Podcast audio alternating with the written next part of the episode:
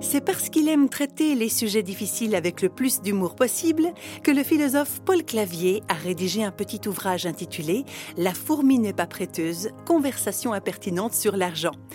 Réflexion faite, notre invité s'est plongé dans le sujet de l'argent car il constate, comme tout le monde, que l'économie ne va pas fort du tout, que la crise n'arrête pas de s'approfondir et la pauvreté de gagner du terrain. Il réfléchit donc aux moyens de retrouver ensemble le bon usage des biens dont, fondamentalement parlant, nous ne sommes pas propriétaires mais gérants, et éventuellement les faire partager, fructifier dans un sens favorable au plus grand nombre. Alors, Paul Clavier, s'il y avait une réponse politique à apporter, ce ne serait pas le dirigisme économique, rassurez-nous. Alors, c'est vrai que de temps en temps, cette idée d'une destination universelle des biens peut ressembler à une sorte d'économie entièrement dirigée, dont on a vu les résultats vraiment calamiteux, désastreux sur le plan économique et humain et terrible. On rêve d'un communisme volontaire. Comme euh, dans les actes des apôtres, les apôtres mettaient tout en commun et donnaient à chacun selon leurs besoins. Mais c'est volontaire, puis après il faut s'organiser, puis on ne peut pas compter tout le temps sur... Euh, il faut contractualiser les choses, et ça, la bonne volonté, on ne la contractualise pas. Chacun, à un moment donné, peut ressentir tel besoin, avoir tel rapport euh, de dépendance ou d'appropriation supérieure. Mais je pense que voilà, les, expériences de, financement participatif ou de crédit coopératif, ça n'est pas une lubie.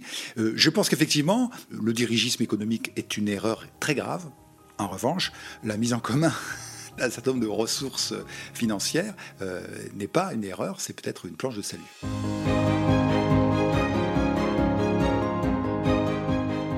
Paul Clavier faisait référence à la Bible. Il prend en effet des exemples bibliques en matière d'économie, notamment la remise des dettes et la redistribution des terres. C'est la fameuse économie shabbatique hein, qui, euh, aussi bien dans le livre d'Ézéchiel que dans le Deutéronome, que dans, dans, plusieurs passages, il y a même un psaume qui dit Heureux celui qui ne prête pas intérêt, etc.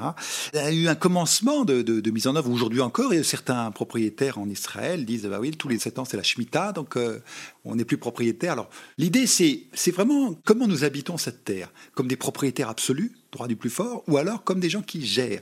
Et cette économie shabbatique à laquelle Raphaël Drey a consacré un livre magnifique, l'idée c'est ça, c'est que ultimement l'argent n'est qu'un moyen, et du coup, tous les 7 ans, on remet les dettes, et carrément tous les 50 ans, l'année du Yobel, le jubilé, on redistribue la terre. L'argent, bah voilà, c'est, il faut qu'il circule, il faut qu'il soit là où les gens en ont besoin.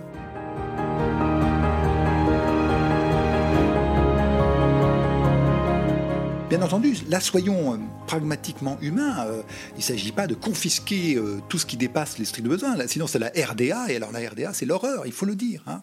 La voie que j'entrevois n'est pas celle d'une reprise en main autoritaire de l'économie par l'État. Mais en revanche, c'est repenser le rôle de l'argent. Et alors, pour revenir à ces, ces enseignements bibliques, oui, l'idée, c'est que tout ne se paye pas, le temps n'appartient pas à l'homme fou que tu es, ta vie, on te la reprend ce soir. Et en un sens, ces exhortations du Christ nous rappellent que, bon, bah voilà, ce que je peux faire du bien qui est entre mes mains, qu'il s'agisse de mes capacités ou qu'il s'agisse du bien que j'ai euh, amassé par le fruit de mon travail ou par celui de mes parents ou autres, eh bien, il faut que ça serve au plus grand nombre. que nos biens servent au plus grand nombre, un point de vue qui fait peut-être bondir nos côtés individualistes, mais qui amène à réfléchir à notre rapport à l'argent et à la propriété. Car qu'est-ce qui nous appartient vraiment, en fait? Réflexion faite vous a été proposée par Radio Réveil.